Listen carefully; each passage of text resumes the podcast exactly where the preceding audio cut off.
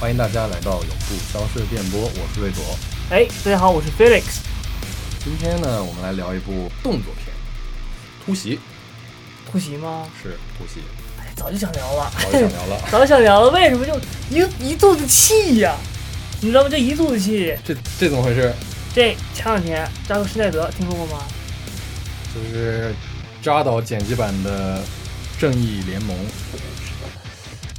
是的，是就是那四个小时的电影，好看吗？真挺好看。说句说句实话，真的比第一部要好看太多了。很多剧情它圆上了，是吧？但是，呃，有一条评论啊，在当时刚上线那一天特别火，被人被人点赞到了第一。他说呢，啊，这是这十年以来，纵观影坛，动作片里排名第一的，就动作戏排排的排名第一。啊，不是文艺片排名第一啊。哎哎，不是，人家说就是 纵观影史啊，这可不是，这个这可真不是我瞎说的。你要说动作或者说超级英雄片里面排名第一什么的，这个我不去扯，因为我们也不会去聊嘛，是对吧？但你说纵观影史近十年以来，我就我就寻思，我说，哪怕说是那个用铅笔在酒吧杀了三个人的，你的最爱的 John Wick 嘛，包括 Yaga、哎是夜魔，对，他也是一四年第一部，一七是年第二部，一九年第三部嘛。啊，但是我一想，他们这个也不能太代表，因为张 w i c 那个是是一个非常伟，是一个非常这个开创时代的动作片嘛。嗯哼，但是呢，我一我又转念一想，在一四年同样有一批同样有一个这个动作片非常的优秀，它就是《突袭二》，《 《突袭二》突袭二》是一四年的，嗯对，但是今天我们要聊的呢是《突袭一》， 《突袭一》嘛，，对，因为《突袭二》我们都看过嘛，对吧？是啊那相比于《突袭二》，我觉得它有点太冗长了，所以今天我们就要聊一聊这个《突袭一》，因为你看嘛，《突袭一》它在这个动作片，说实话，我觉得它可能才是真正的近十年来的翘楚，是吧？你是指是这个血腥程度吗？嗯那各方各面都有，氛围的营造啊，镜头的运用啊，我觉得都都都让它称称得上是数一数二近十年来的动作片。数一数二啊！是那那他可真是确实数一数二。你包括从这血浆上啊，番茄酱上，啊，哎，是番茄酱上，然后他的打戏拳拳到肉，没错。而且他而且比较罕见的是，它是一部你看啊，东南亚这个印尼的这么一个电影。那一般来说，像这种东南亚的小国呢，我觉得在电影史上可能都没有什么太大的突出。但是《突袭》这部片子真的是让我耳目一新啊，就是让我突然一下子对，哎，像印尼包括其他类似于这种小国的电影制作又产生了一些兴趣，就因为这部电影实在是太优秀了。但他也不是一部完完全全的是他由导演是英国人嘛？英国人、英国威人、尔士的，威尔士的、威尔士的杰里斯·艾文斯，啊嗯，他去年拍出了我年度英剧《伦敦黑帮》。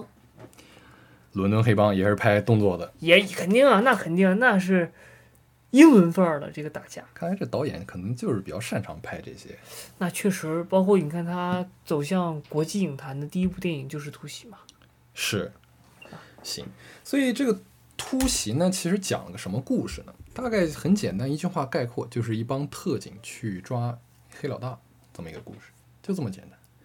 哦，这跟我们最近这个国内上映的一部一部电影特别像吧，《扫黑除恶》哎，《扫黑决战是，》是吧？但是突袭啊，可能还不太一样。就是他做的比较好的一点是，我觉得他氛围感的营造真的是非常的棒。怎么说呢？而且这部片子整体来说，我可以用一个词来概括，就是高效，或者说有效。就他这，嗯，打对不起，打扰一下，就这么问你吧。好多人都没有看过这个电影，请问你怎么样用最简单的语言，在一分钟之内把这个电影成功的卖给他们呢？哦，那简单了。那莎士比亚不说过一句话吗？就是说帖子干就完了，对吧？这部电影就是就干就完了，就是哦，通篇他不跟你啊这边搞一些过多虚头巴脑的，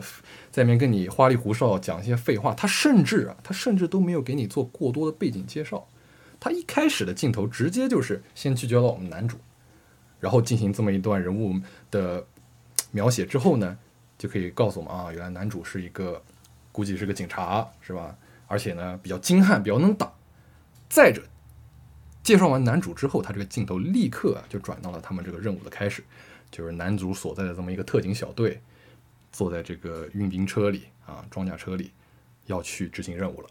就是丝毫没有废话丝毫没有废话，直接上来就是呀，然后然后也没有那种啊，今天我们这个一定要用要要用这个爱去感化对方，嗯，对对，这也是另外一点。这部片子里也没有任何那些什么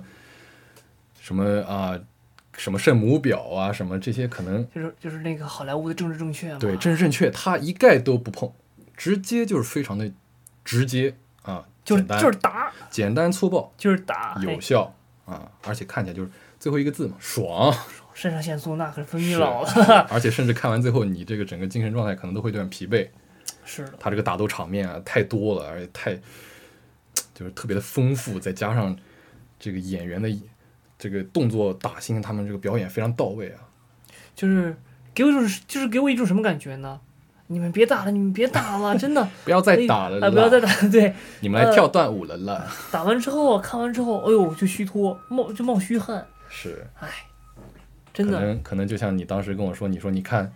疯狂 Max》啊，有代入感了。太干燥了。对，啊所以这就是你说优秀电影啊，它营造氛围这方面都是有异曲同工之处它的。会带动你的情绪。对，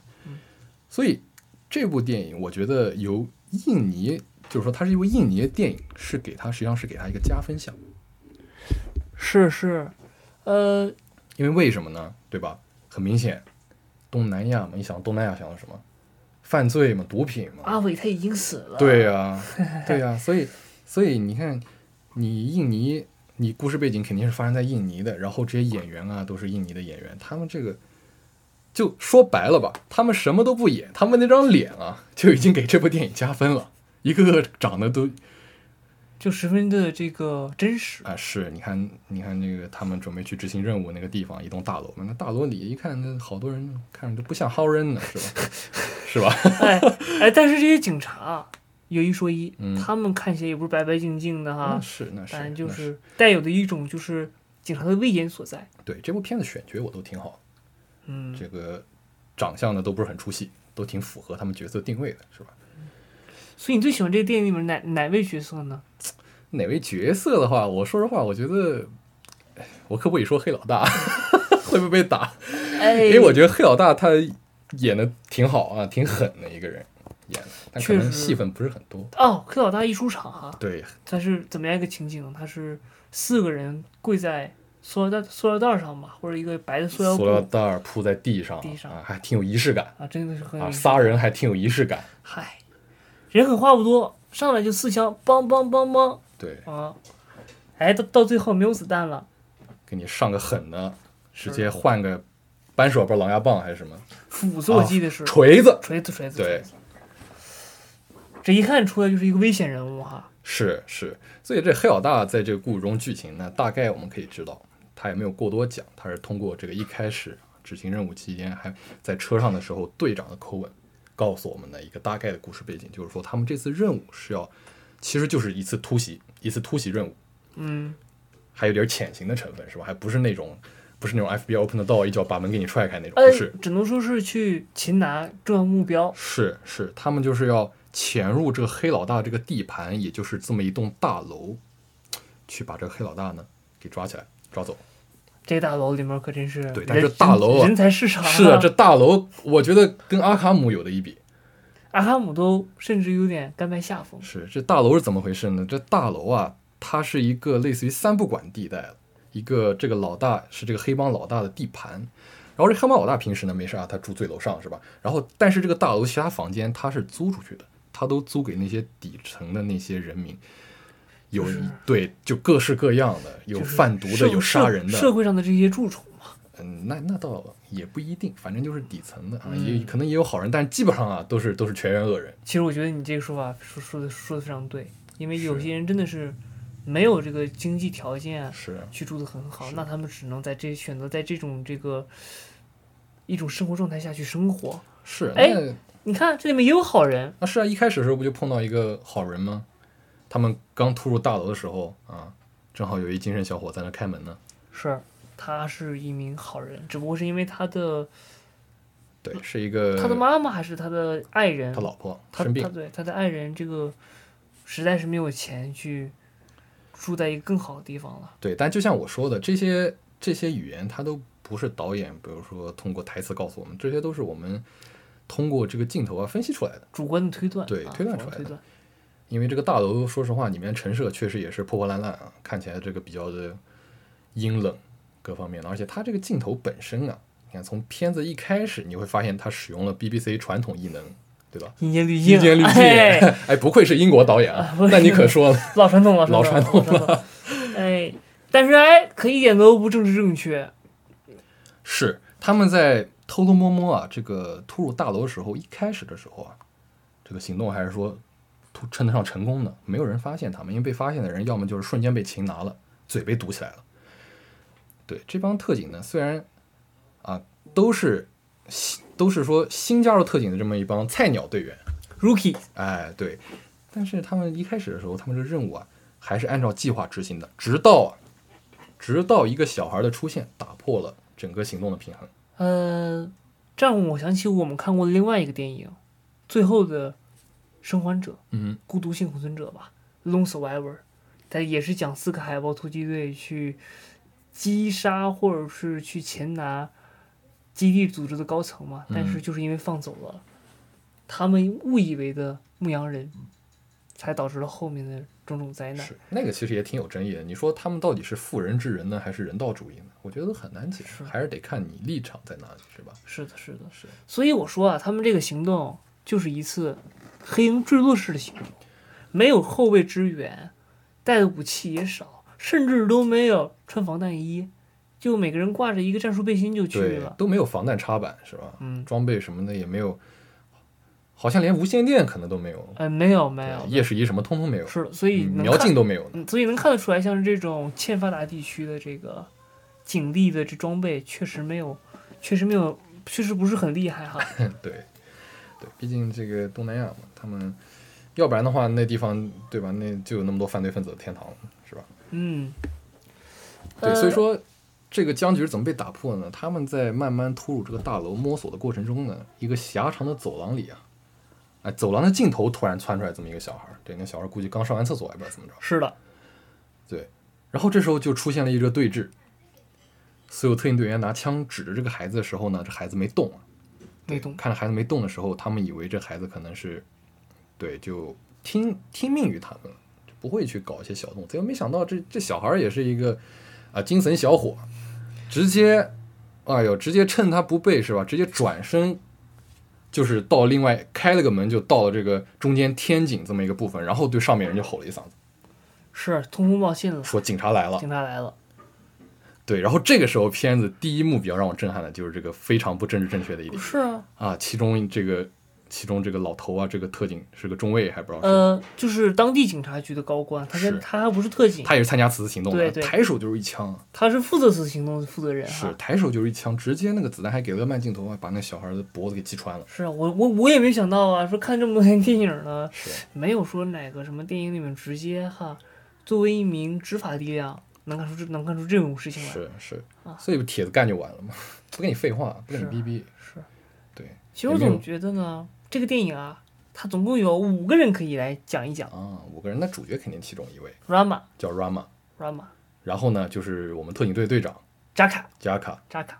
还有呢他的哥哥 Andy。谁的哥哥安迪？ Rama 的哥哥的哦， Andy，、主角还有个哥哥呢，还有个哥哥，但是一开始我们可能都不知道，一开始确实谁都不知道，他也是个非常经典的这种，这剧情可能见多不怪了，是互吧不？为营嘛哎，对护嗯对护卫就是说在双不同的阵营卖命。嗯，这个 Rama 是一个特警，然后他哥哥呢，他哥哥为黑老大干事的，黑老大的副手呃，两个副手的其中一个。是，嗯是左青龙右白虎的其中一个，其实这就是 check and balance，check and balance 就是要不然的话，他后面剧情可能就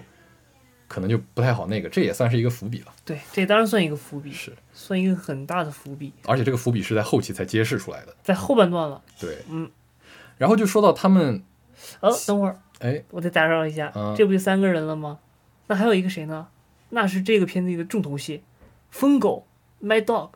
是打戏的重头戏啊打。戏的重头戏，我天哪，那这个演员也是老打星了，老打星因为我在《John Wick 三》里，我之前没有看突袭的时候，说实话，或者说我之前看过突袭，但是我都没有注意到啊，这个演员 Mad Dog 这个演员，甚至演了《John Wick 三》。是吗？对，对，说明这个印尼可能打星啊，这确实是比较地道。哎，是真特别多哈。你比如说男主 Rama，他在一八年也跟好莱坞合作了，拍过一个电影，叫做《二十二英里》，嗯，跟的是《变形金刚四》的男主，啊，对他们一起合作的。呃，其实对，其实，在我们说哎说完这个角色之前，其实这个队长这个演员也是老熟人了老熟人，老熟人，啊，《Mortal Kombat》 Mortal Kombat》对吧？灵鬼氏族的碧寒，啊，碧寒嗯也是众多游戏玩家都作为一个熟知的绝对零度 Sub Zero。对，所以你看，有些人的表面上啊，他是特警队长，实际上啊，他是绝对零度，嗯，对吧？就像有些人，他表面上是个中国人，他背地里可能是个美国人。 哎，哎，嗯也是有这种可能的啊，是有这种可能的你，看，有些人表面上是黑老大副手，实际上是弟弟的好哥 哥。是的。所以这部电影也是，呃，还有一个角色，还有一不个得角色不得不哎说，不得不说，虽然是个配角啊，副队长，副队长嗯，叫什么哎名字我们忘了，副队长他没有说名字啊，可能确实都没有名字，没有嗯没怎么提过，可能就没有提过。但是呢，嗨，还是那句话，咱们中国有句老话叫“傻人有傻福”，这怎么傻人傻福了呢？他从刚开始中中枪以后呢，我们以为他他很快就死了，但是他还是活到了最后，是以以至于在第二部的时候也出现了一个镜头嘛，你忘了活到吗？最后了，活到最后了，有点印象，那肯定是有的嘛。全队吉祥物全队吉祥物究极铁憨憨啊，啊，一开始不是还在那运兵车里跟主角犟嘴吗？犟嘴犟嘴犟嘴对，，亏内亏内，就是他，他作为警队里的老人嘛，他肯定不希望这种新兵蛋子来，总来有一些疑问对，。反正这个人嘛，就是性格上也是那种直来直去啊，但就像主角在电影里说的台词，他不是个坏人。他对对，你看他一开始，因为他一开始的时候，这个角色他们在吐入大楼之前，不是遇到一个遇到一个精神小伙嘛，不是在开门吗？然后精神小伙不是老婆生病了吗？那哦个、，这不是精神小伙啊，这可是好人。啊对好人的精神小伙啊，我说是好人精神小伙，啊对对对，这个人在后面是其实是帮助他们的，对这个精神小伙。但是你看一开始你说靠这五大三粗这个副队长上去就直接给人按墙上啊，在那边直接嗯对着对着对着他就脸凑过去唾沫星子乱喷，说你老实点老实点还是什么？ 就只懂得用作这个蛮力，但是他不知道该怎么去说是跟不同的层次的人去打交道嘛。是，我觉得这也是当今我们很多人都需要锻炼的一个能力。确实能够沟通的就不要用武力，因为用武力呢，你早晚有一天他可能会对你心怀仇恨。确实，所以对，然后角色说完之后，我们就要重新回到剧情上了，对吧？刚才说到这个他们行动啊，这个平衡被打破了。被打就是破就像游戏里面你潜行失败了，对吧？你被人发现了。他在镜头描写这段时候也是很有意思，他直接就把这个紧张氛围调动起来了。哇塞，那可那可真是太紧张了，就让我回忆起了日本的一部电影叫《大逃杀》。嗯，我天呐，对他，他这个直接是你看之前那个那个小孩儿，对吧？他通风报信完之后被一枪打穿脖子了，但是呢，他警察来了这句话已经喊出来了，所以楼上听到他喊这句话的另外一个小孩儿啊嗯，啊，直接就冲向了那个对讲机。对讲机，大楼里有内置这种对讲机，嗯，那对讲机直接传到这个最顶层老大房间的，直接按了个按钮，开开，说了个警，好像话还没说完呢，就被警察给扑倒啊！但是已经太晚了，是啊，其实黑老大已经知道他们来了。其实黑老大很早就知道他们已经来对，了，当然这是后话，嗯哎这都是后话一开始的时候以为是，就是说到这点才发现行动暴露，行动暴露，是就会发现，哎呀，黑老大他那个顶层房间，好家伙，跟那战术指挥室似的。是嗯吧，？各种每一层的这个监控啊，它都会汇总到它的顶部的房间，所以它对整个大楼的掌控可以说是一清二楚。一清二楚的，而且都它是，才是这座大楼的王，是吧？这就是一个什么呢？就是当你作为一种猎人的身份直接转对变成猎物了，对，它会给你一种很刺激的感觉，包括音乐起，它的 BGM 都相当的十分紧凑哈、是而且呢，通过他们的第一轮激情互射，对，所以这种它其实一开始就是想要通过这个来营造出这个特警啊变成了猎物，对吧？一开始的时候是以为黑老大才是猎物，结果这么一个转变之后，就瞬间特警们反而变成猎物了，然嗯后黑老大才变成猎人。关键是这些这畸形互射怎么来的呢？ 基因或者怎么来呢？就是我我不知道你看没看过一本书叫《三体那说实话，哎，真没看过，真没但是看我过已经啊略有耳闻很多》，次是了。这里面有个理论叫黑暗森林，嗯就是说呢，猎人们在一个猎，就猎人们都在这么一个，就所所有的猎人们都他们都在一个漆黑的森林里面，呃，谁先开枪，谁先就暴露了这个坐标了。嗯，然后那个时候呢，警察我不知道你注注注没注意这个细节，一队警察靠着墙边儿，发现这个门把手动了，嗯，有一个拿着霰霰弹枪的警察，是他先开了火，这样就让这些不法分子们找到他们的位置了。因为当时整个大楼楼道里是黑的，是黑的，黑不隆咚的，而且就像之前说的，他们装备也不太好，没有夜视仪，特警们装备也不太好。而且他们其实这一幕的时候，是在之前他们被发现的时候呢，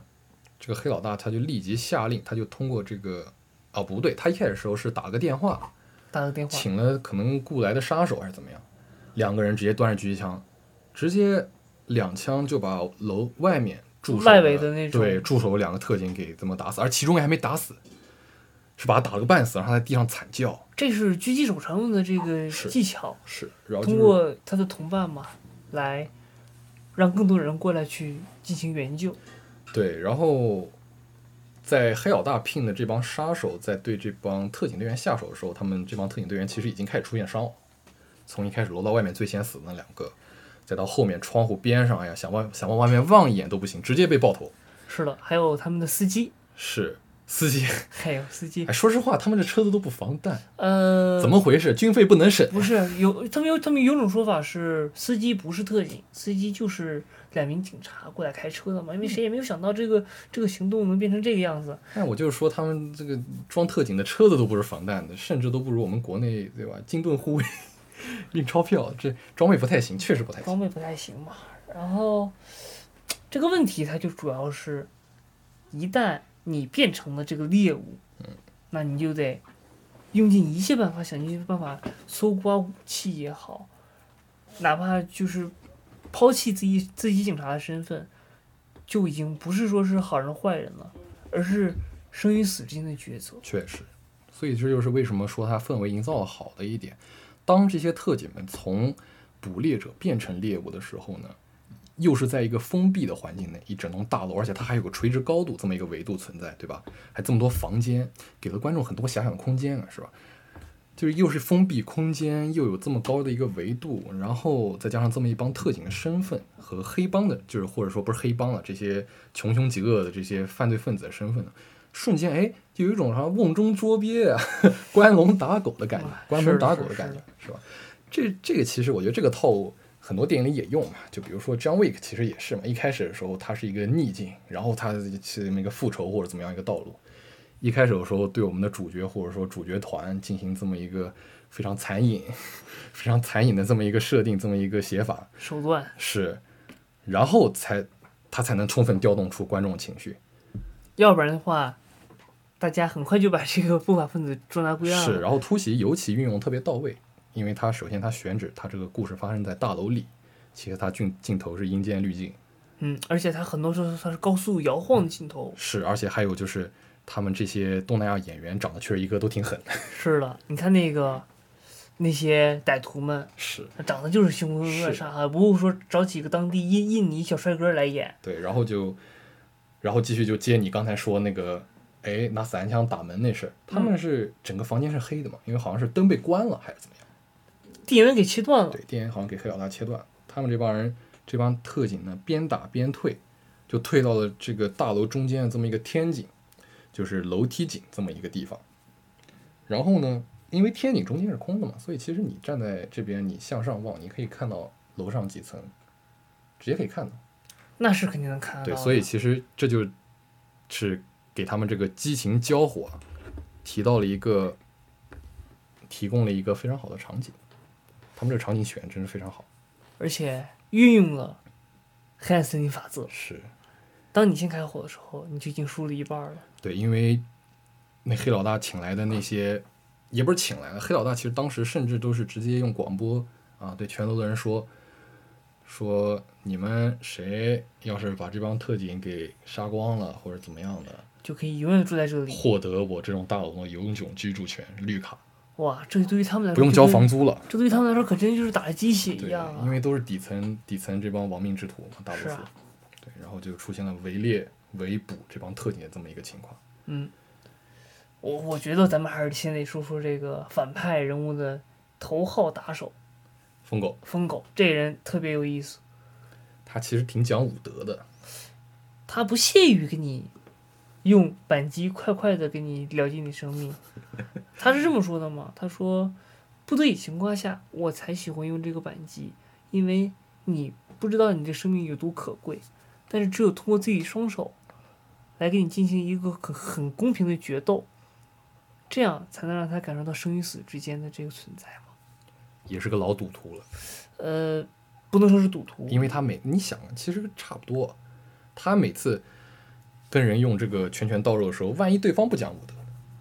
是不是？所以说啊，这武林之间啊，就是每个人的信誉很重要。还是要以和为贵，哎，就是要讲武德。每个人肯定就是得这个，最起码得讲信用嘛。呃，他跟队长扎卡的打戏，也就是点爆了整个片子第一场单对单的这个对决嘛。对，是两个主要人物之间的单对单，对跟的之前主角打小喽啰什么还不一样。是的，是是第一场这个很长的这个镜头啊。呃，他疯狗很矮，然比后较瘦小的一个角色，比较对，但是扎卡很壮很高，一看就经常去锻炼这种很很这个殷实的格斗术嘛。但其实，在他们这种格斗里面，你大你重不代表什么，更多的是技巧，对更多的是练武之人的这种对于每个动作精湛的使出，与这个他知道哪里去该打，哪里不该打。因为灵活嘛，尤其是这个疯狗这个演员也是很典型的一个东南亚形象，就是或者说西方眼中东南亚的形象吧，短小精悍，呃，能打，表情狠而且永远感觉不到累啊，啊，确实，确实，嗯，这个这个明显这个疯狗应该是反派阵营武力值，我觉得应该是最高的了。对，封顶了。嗯但按理来说，如果他真有那么能，他他他能力真那么强，他应该去把这个老大给这个取代了嘛？其实也不太合适，因为你如果对这个人物进行进一步的分析的话，你会发现，我觉得导演把他拍成这么一个讲武德的形象，啊就说明了他就相当于给他赋予了一些人物的灵魂，就是他有点类似于那种具有可能西方骑士精神的这么一个人。他虽然是反派阵营的，但是他有他自己心中的这么一个原则，有自己的武德，是这么个角角色。我觉得表导演是想表达这么个角色。嗯对就带有一丝血腥的浪漫嘛。但就是我我杀你，但是我不用枪杀你，我要用我的双手拳拳到肉把你打死。我们两个带的东西是一样的哈，就对是纯凭自己的体力，纯凭自己的技术来完成这场决斗。而且还能看出来他对他自己的武武功啊，这个这个战斗力也非常的自信。要不然你说但其他一实开始跟队长遇到的时候，对吧？队长拿把刀，他拿把枪，嗯两个人对峙，你要是不讲武德，直接一枪给你队长崩了。但其实过于自信了啊，这也是他为什么最后被是的，是对这个可以后面再详这细个后说面。详聊哈。我们再聊队长吧，对，队长，队长真是个好人。队长刚正不阿， 真的是刚正不阿。你怎么看出来？他刚正不阿的？因为哦，其中有其中有一场戏，但这个时候就得是把这个剧透了嘛。剧透呗，来的那个中尉嘛，他其实是黑警，黑钱，他是队伍里面腐败分子，嗯，他收想黑钱了，收回钱了，他想通过这场行动呢，来赢取他进入警戒高层的门门门票嘛。对他心想，这次任务他顺利把黑老大抓到之后呢，他就可以晋升了，会继续嗯是晋升。但是这个我们队长呢，他在经过种种不可思议的事情之后，看似偶然的事件，但其实我们都知道，看似如果发生了一连串看似偶然的事件，那他根本就不是偶然，他就一定是有预先预谋的。所以当时队长明显是一个非常爱护自己手下的，他可能会对他们很严格，但这是这这就不知道了。但是队长肯定是非常关心他手下生命的，兄弟因们为在一开始的时候他就说我不希望他们在车上坐在车上这个车，队长就说我不希望回来的时候看见有空的座位嘛。但实际上这句话反而成了一个 flag，因为最后死的基本上不剩谁了，甚至队长自己也牺牲了。对对，所以队长这么个形象，他其实算是这部片中很正面的一个形象，爱护自己的手下。但是除除此以外，我们可能也不太知道他的过多背景，毕竟导演没讲。是的。但是我们看出来他的武力值确实也是很可以的，是只不过是实在是技不如 人吧，是，嗯，对，主要他太高了，他没有那么灵活嘛。啊主要是因为他这个，所以当时我看他的时候，我说：“哎呦，我靠，你这绝对零度呢，你不是绝对零度吗？你你支棱起来。 但是但是好像还是没有，因为毕竟这这是一个现实的世界，它不是充满了一个魔幻的世界嘛。队长这个角色，他表情我觉得挺有意思，他演技就是干瞪眼法，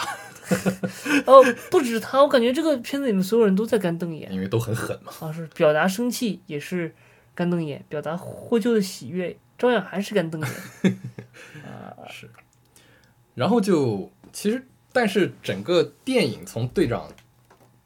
队长唯一一场大战就是跟疯狗的对决，对，其他时间都是跟队员们可能在边打边撤这么一个状态，包括子弹打光之后，甚至开始在躲，因为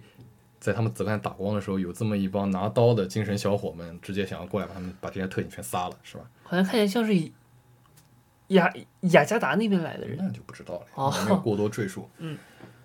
然后这部片子主要还是集中在了这个我们的主角 Rama 身上，因为 Rama 真的是太能打了， Rama 不只是这部主角啊，他是第二部的主角，对他真的是太能打了，太包括他能在打第二部里面他妈从头打到尾，从头打到尾，打的我都替他累，两个半小时我都替他累，是不是？就没有停过。哎就呦是，忍不住想问他一句：“老铁，你你喝的什么玩意儿长大的真的累啊！先是先是先是先先是以先是这个枪战的时候，他也很卖力，嗯，到后来弹药打光了，徒手在走廊里啊一挑多，全都给撂倒。？”对，对，而且他们在撤退的时候，包括你能看出来 Rama 其实虽然是个所谓新兵蛋子嘛，但是他脑袋也挺灵活的。包括他们之前在房间里的时候，那帮穷凶极恶的这帮这帮家伙想要冲进来的时候，对吧？因为木门又撑不住，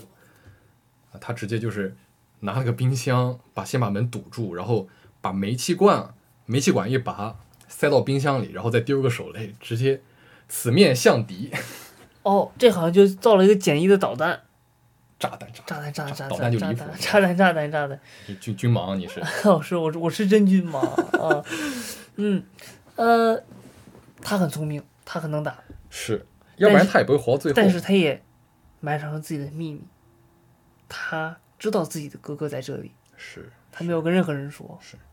就就如同他的哥哥也埋藏了他自己的秘密。警察队伍里面有自己最爱的弟弟，对，但是为什么说他哥哥作为高层，甚至都不知道他弟弟在此次名单在此次行动的名单中？这个你这让个我好像也没有太这个也过多让解我释这个推测，就好像这个事情没有那么重要。他们以为来对来这些新兵蛋子，也没有几个能打的，到这儿来就是把他们都给灭掉。对，哎，就是说，其实这个行动本身就是想要把他们引军入瓮的这么一个行动。全全就是把他们这个全队都给斩掉。哎，那瑞佐，你说他这老大怎么知道他们要来的呢？这个可能是在影片的最后才揭露的。哦，对，但是在我们在聊这个之前啊，我觉得他打戏部分我们可以再更多推进一下。可以可以，对，因为他哥哥不是也加入打打斗的场景吗？是到后半部分的时候。是的，他哥哥的手都废了，左手都废了，这个疯狗在把队长给 KO 了之后呢，把队长就像一条狗一样拖在这个走廊里。把队长 KO 了之后呢，其实我觉得疯狗应该早就开始怀疑他哥哥了，因为如果不是这样的话，他也不会叫他手两个手下跟着这个 Andy，跟着他哥。我现在发现你，你就是一个细细节控啊！哎，那倒不必，因为确实我觉得导演这点表演的应该挺明显，毕竟很合理嘛。两个人同为这个同在老老大手底下左右护法，我觉得他们双方之间是本身就存在竞争的。呃，从一开始，他哥哥这个 Andy 直接冲进来，对这个对这个疯狗就是直接发火嘛，就说我们不应该杀警察。啊他明显是属于就是收买警察，虽虽然他一开始肯定说的都是场面话，因为他发现他弟弟在那里你看，忠诚不绝对，了， 绝对不忠诚。对他绝对他就不忠诚哦，哎，毕竟自己亲爱的弟弟跟老大一比，那孰轻那肯定还是家里是这点重要嘛。他弟弟也有自己的信念，马上要有孩子了，是。所以老婆怀孕了，走对之前的时候镜头拍到了，所以你可以看到，他不是说是真正是为了去完成这个目标而而战，而是为了自己的家人。一份是是是是自己的哥哥，想把自己的哥哥从那片魔窟里面带出来；一面是为了自己的爱人，还有未曾见过这个世界的儿子。这是他活下来的一个支撑他的一个信仰吧。这是他活下来最大的动力。要不然你说他从头打到尾，我们都替他累，这也应该是他驱动他内心的这么一个最原始的这么一个动力，原动力，原动力哈。对，嗯，其中有一幕嘛，其实真的是九死一生。他其中有一幕，他背着那个副队长，抱着呃不是不是搀着副队长，因为副队长当时在房间里的时候呢被打伤了，嗯，耳朵和肚子旁边这边都被击中了。感觉像是肾那边儿啊哈。痛击我的肾是吧？嗯。不过副队长福大命大，全剧最幸运憨憨嘛，没死成，然后就被主角这么一路搀着，搀到了一开始这个他们我方精神 小伙儿，哎，对我方精神小伙，就是一开始这个老婆生病的这么一个中年男人，对，也是在也是在主角这个在门口这么。也不是说劝说，也不知道劝说还是怎么样，反正就是好言好说的，哎，终于放他们进去了。要不然的话，非常紧张的一个场面嘛。如果这个我方精神小伙不放主角和副队长进去的话，那这些拿刀的敌方精神小伙就发现他们了呀，是啊，就要过来把他们砍死了呀。哎，那场戏也十分紧张，他们躲在了那个夹层里面，是躲在了房间里的夹层夹里，层里然后夹层其实薄薄一木板，那太薄了，对，就是拿那开山刀都可以戳破的所那以种。是啊，所以你看那拿刀那精神小伙头头不就开上刀，嘿嘿嘿，我戳戳戳啊！哎，你看他数学，他数学还不错，哎，大概算力、面积、线性代数，小伙儿学不错的。你看上面一刀，下面一刀，哎，往左往左十公分，再上面一刀，再下面一刀，哎，非常规律啊，哎，非常规非律。常就是说规律，但是啊，但是要不怎么说主角就是主角，那非运气非常好，但可能也没有那么好。没有那么好。啊这就是为什么，对他那最后一刀的时候，这个刀直接从他脸庞那边插进去了，哎是吧？呦其实看着刀就对，直接砍到他脸颊里了。说说句实话，在看到这一幕的时候，我的脸都已经开始疼了，嗯，我靠，那那能不疼吗？嗯看起来就害怕，因看着为就你说长个痘痘，你挤到都疼，你更何况你，哦而且你看他那个镜头进驴那么一怼，嗯，就是那个那个肉都贴在刀刃我上，天呐。看着切着伤口就不浅。但是 Rama 也是也是也真是硬汉哈，是，而且体现出了这部电影细节控，这部电影本身细节控的地方，哎，对吧？这个刀插进来的时候呢，那这时候就有聪明小伙伴会问了，那把脸割破，那这人刀一抽出来，发现刀上有血，你不就暴露了吗？是啊，所以这时候主角干嘛了？他拿他的手抵住这个刀片哈，在那个小混混那个帮头目里面算领头的人抽出刀的时候，他捏住那个刀，把那个血迹啊抹掉，抹掉了，因为他在抽刀的过程中，他可以顺势他手不动，可以把血抹掉。而且他要战术手套，是是一定吸的这个液体的嘛，是，其实主要就是就是让他这个刀不要有过多明显的这么一个嗯血液存在，血液因为之有一前点点血迹因为很正之常。前他们也参加团战了嘛，对之前有一点血迹很正常，嗯所以这也是我觉得非常合理的一点。对，不是不是说所谓的本剧的 bug。对，你要说哎呦，那你这小小三根手肘一夹，这血就给你抹掉了啊，其实也不是，因为毕竟你想嘛，对，只要不明显出现这个刀刃上有血，我觉得他们就安全了。就从这种细节上，你可以看到这个导演是真正的认真的想去拍一部在室内作战的对，电影。是的，他细节方面把控的都 OK， CQ C C Q B 哈都很到位，都很到不位，会让你感觉到很突兀，或者说很奇怪，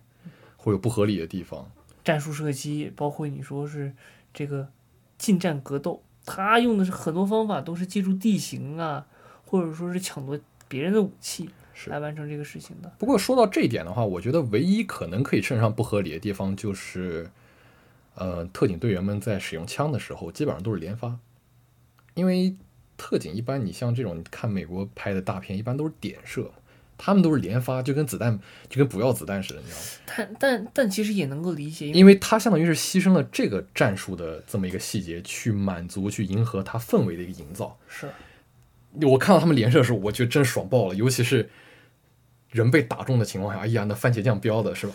好家伙，就是不管是敌方还是我方被击中，我觉得哇，这个这确实是感觉真的是爽，就感觉他们很着急，因为在那种情况下，你这真的就对，要火急火燎的，活命啊，活命很是重要、啊，火急火燎，就是双方都狠，都贼狠，都贼狠，都特别狠，但是这些都不够狠，因为最狠的在后面贼狠在后面。 ，Rama 和 Andy 大战疯狗，哇，那场戏看的是是真的累呀、是 在刚才那个这个 Rama 我们的主角啊，带他的副队长逃过一劫之后， 随着他的往上，其实一开始他们是怎么打起来的？怎么是？其实后来是二对一的场面，对吧？二对一场面，啊，兄弟上阵嗯，一起他打们刚开疯始狗。没打呀，是疯狗把他哥哥对，疯狗这人他真的是，他不仅会打，脑子也好使。他后来发现了，嗯，哦，其实好像也不是他，因为老大看到那个监控了，老大看到监控了，这个人对他很重要，为什么会看到监控会暴露呢？就是一开始疯狗派了两个手下，当时他们左这个这两个护法想要下楼去干特警的时候呢，这个疯狗不是留了一手吗？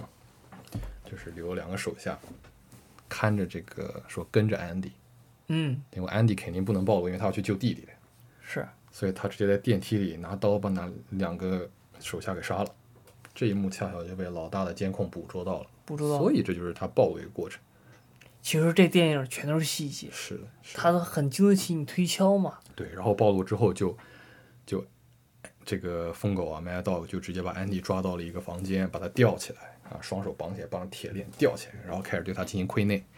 对他进行拷问。哎就是一顿打，就就当是人物一杀顿刀一样打。呃，这个时候 Rama 及时赶到哈、是他很，但是我跟你说，他很自信，但自信过头了，毕竟是 你谁很自信？信？疯狗很自信朋。友很自信。对当这个人物他自信过头了，就是他毁灭的到来。对，你说你说你这人，这时候可能有人说：“哎呦，我靠，你是不是傻啊？是吧？哥，那安迪都给你吊起来了，弟弟来，你这时候再把弟弟解决了，不完事儿了吗？对吧？嗯，那他不，哎，他他把 Andy，他把主角哥放下来了，还然后就看着主角给他哥松绑，就是意思明面上就是说来吧，我一打二，一我打二打我打啊不是我要打死一个，是是我要打两个， 我打两个，对，但是人家刚开始还真的出拳速度也好，或者战术真的是很厉害。说实话，其实如果不是因为后面他们打着打着把把那个天花板上的灯管给撞碎了的话，我觉得主角和他哥都不一定能打得过疯狗，是，就是对，但是没办法嘛，导演要安排疯狗死。没办法，是因为这个所以人物所以对，就是在打的过程中碎掉的这个灯管啊，这个主角趁机就直接嗯抄起那个碎掉的灯管，就往那个疯狗的脖子上一插。哎，但即便是插进去了，那疯狗还没有立刻死，还在那边，甚至是被更加激怒了。因为因为他肾上腺素更加分泌了，对，可能临死前的这么一段挣扎，啊是的但最后还有什么用呢？直接还还是是没有任何用。对，直接被锁住之后，主角这个拿手啊往灯管上一放，我靠，直接顺着脖子往右边一拉，哎呦，当时看得我喉咙一凉，你知道吗？就看这片儿，你看哪儿你都肉疼啊！确实啊，还是那句话，双拳难敌四手啊。是，嗯，是所以对于他来说，他就迎来自己的这个结局嘛。所以疯狗是一个对自己武力过分自信、很讲武德、有这么似乎有这么个人格魅力的、有自己原则的这么一个有魅力的坏人，契约精 神，哎契约精神嘛，但但有没用呢？最没后还有不是被没有干了。对，嗯，是，但是如果说啊，仅仅是打斗场面的话，可能还不仅仅让这个电影在我们心中这么这么对排名很靠前的，就像一开始说的，它这个电影非常的直接有效。它既然一开始告诉你了这是一次行动，虽然没有透露过多背景，但是我们都知道，这么个行动从一开始就是注定失败的。因为到影片的后期，我们会发现，他们这个队伍中这个老头中尉是黑警，但是真正把握这次行动的还不是这个黑警，是是上尉，嗯，不管是不是上尉，反正是警察局的更高层。更高层，那个其实早就跟黑老哎大串通一气了。这都已经打打点好了。对，所以其实你要说本片警察队伍中出现在镜头中啊，唯一的坏人那就是那个白头发老头中尉中尉嗯，这么个人。但是其实他也是很天真的人，他天真以为，虽然他也是黑警啊，他也来这个大楼收过黑钱，但是他其实也是正儿八经想完成这次任务的。嗯，他想完成这次任务之后，然后回到警局，依靠这次荣誉来晋升嘛。就当敲门砖嘛。哎，对，但是他天真就天真在高层早就其实把他也卖了，不是，可能让他回去的。哎，这这又回到我们第一期节目了哈。嗯，你想往上爬，哈哈是上面人对你、对哎你对你拉屎，哎呦，真没办法。是，嗯，所以这一点是这个剧情是怎么推进的呢？就是当这个中尉啊，这个中尉已经推进到黑老大的这个房间，甚至把黑老大抓住了。哦，他让他的那个唯一一个有战斗能力的警察，就把他给绑了起来，对，戴上手铐之后，枪口一转，就把他的队下友属给杀了，下属给给杀灭了。掉了。所以他是真真正的黑警察，真正的黑警察，他是个坏人。是啊，但是与此同时，他是个天真的坏人，他被上面更坏的坏人利用了。也不是利用了，他就是是，其实你想，我觉得能算是利用，他因就是嗯为他收黑钱，我不相信他收的黑钱所有钱都归他。他他难道不不帮上司收黑钱吗？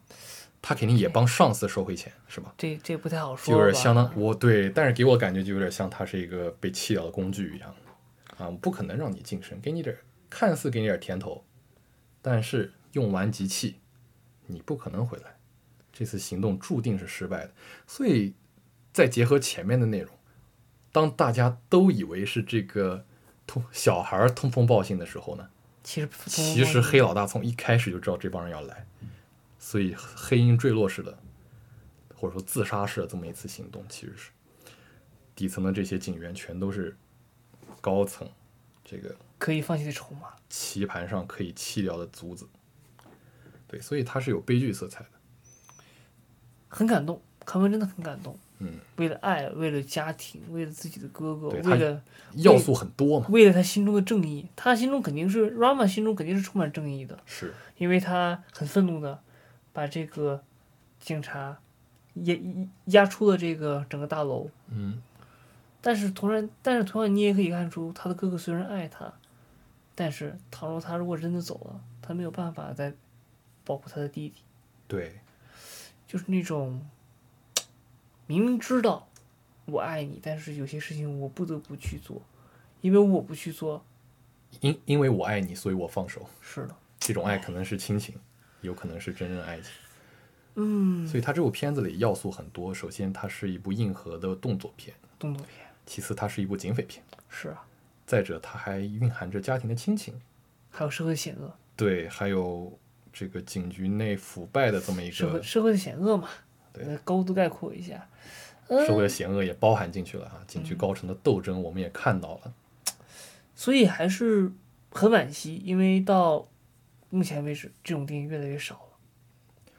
是。而且其实你看嘛，你如果这样看的话，你会发现其实整部电影它虽然叫突袭啊，我觉得还不如改成偷袭呢。哎，你看一开始他们这帮警员想去偷袭黑老大，对吧？嗯，但没想到，这没想到，其实黑老大是等着他来偷袭你，然后我再来偷袭你，哎，但是就是我，等着你偷袭，然后我来偷袭。但是你别忘了，还有个小标题叫救赎 Redemption， （Redemption），对，但这是个救赎你觉得是谁的救赎？嗯，我觉得是所有人的救赎。那那些小兵呢？呃，那小兵肯定就是一些 NPC 嘛。呃没，人权呢？没人权呢？我觉得总共主要是两个人的救赎。嗯，一个是 Andy Rama 的哥哥的救赎，主角哥哥，对他怎么个救赎法？他身在，他知道自己在一个不好的阵营里，但是当他看到了他的弟弟在的时候，他不想做了嗯，他不想再去跟他们狼狈为奸了。哪怕最开始完全完全他的这个出发点在于他是我的弟弟，我我不能让他死在这里，是但后来他也改观了，他也帮助他的弟弟缉拿了警警这个警局的高高层嘛，中尉，中尉，中尉，不是中尉高层，对高层对不知道呢。就是他们的这个高层，他们接触到的这个上司嘛，对，因为这个中尉当时把这个黑老大给绑起来之后呢，他手上不还把小手枪吗？嗯，呃，这个黑老大因为被抓了，然后这黑老大其实也挺蠢，也不是挺蠢，可能也是对自己过于自信了，还有直接和盘突出了，就直接一嗯边愤怒的告诉了这个。告诉这个中尉的真相，就是说，他他你以为你很牛逼吗？你只不过也是一个棋子而已，你只不过也是在，你以为你骑在所有人头上拉屎，你只不过也是被被人骑在头上拉屎。哎，但其实就就这种人，往往不知道自己他他到底在什么一个地位，嗯，他就天真嘛，天真，不是天不叫真天真，就是过于轻视别人。对，你看，其实很有意思，他专门剧组专门选了这么一个老老头的形象啊，中老年的形象来演这个中尉，但实际上啊，他形成反差是他 sometimes naive，对吧？他其实虽然年龄看上去很大，但是非常天真，活了这么久啊，警局政治没活明白，所以他其实最后也是悲剧，因为他最后知道这么一个悲剧之后，他直接开枪把黑老大打死了。黑老大说实话，死的也很随机，我是没想到的他。的话都没有说完，我感 觉啊，对，直接被打死了。然后打死之后，他自己其实也不想活了。这个中尉他想吞枪自尽来着，但是他的左轮没有正好子弹正好了没有子弹了。所有人的救赎是 Rama 的救赎，Rama 对家庭的，对他以前，他对他的哥哥其实是有是有一种恨的。六六年前一声不吭人就没了。嗯，当他看到他的照片在这次行动的简报上，他都不知道该去怎么面对他，心中可能还带着悔恨吧。对的。但是，对，所以我觉得这部片子可能兄弟情的部分是要大于战友情的，因为战友死的太快了， 还没来得及战友情，但唯一活下来的一个但其实 VIP 说白了还是还是谁？ 副队长副队长，全程憨憨。傻福哥啊，傻福哥。哎呦，笑死！虽然我一开始被击伤了啊，下线了，但是我因此活了下来。嗯但但但是他回去肯定功勋满满的嘛，因为我们都知道第二部发生了什么是，Rama 又去做卧底，是，进了监狱嘛。哎其实你看这种悲情式的角色，好像挺容易带动观众情绪的啊。呃，就是那你像种 John Wick 也是，一开始的时候特那么悲情，哎呦天呐，主女朋友这个得癌症死了，送他的狗狗被黑帮打死，车还被偷了。你说这我靠，这这不得不这放在谁身上谁不啊生气？哎太生气了。其实我们这一开始，你说一开始这部突袭也也有点差不多，也是个悲情式的开端嘛。嗯，全队最后好像就我们的主角 Rama 和这个副队长活下来了。是啊。哎，但是我我们今天都很高兴，因为有另外一部电影《嗯 Nobody》嗯，小人物，对好像又把那个这种非常热血火爆的这种打架的这种东西又他又他又带回来了嘛， Nobody 也是一个，我觉得我们以后有时间可以聊一聊。很有意思。对，它嗯也有类似于半悲情式开端，但是但他完全不是个悲情人物。对，你看现在很多这个套路啊，好像都是一开始先给你先抑后扬的，先给你来个悲情式色彩，或者是把这个人物描写，说白就是爽文套路嘛，扮猪吃老虎嘛。龙帅，哎，龙帅，龙帅，啊 是不龙是？帅哎呦，这哎啊，嘿，你看，其实确实是的。你看，在这个突袭里也是的。哎呦，发现自己哥哥了，哎呦，自家人不打自家人呢。大水冲了龙门庙啊！嗯，对呀、啊这个爽文套路在电影里也是，现在好像也是挺多。但是你只要啊，虽然套路非常简单，但是你只要氛围营造的好，细节把握到位，就可以像突袭一样成功。成功，非常成功。对它商业上也很成功，它小成本制作后来也是票房也是很高啊。在动作片影迷的这个口碑中啊，那也是口口相传的。是是呃，仿佛你要是没有看过这个电影啊，别说自己是动作片片迷，是，虽然我根本听不懂你说我们这种，你说打这种动作片，那首要你小时候看的就港片肯定是一个，要么就是好莱坞大片。警察故事啊，对，所以我什么当中国观众已经习惯于听什么中文、英文的时候，突然给你来个印度尼西亚语，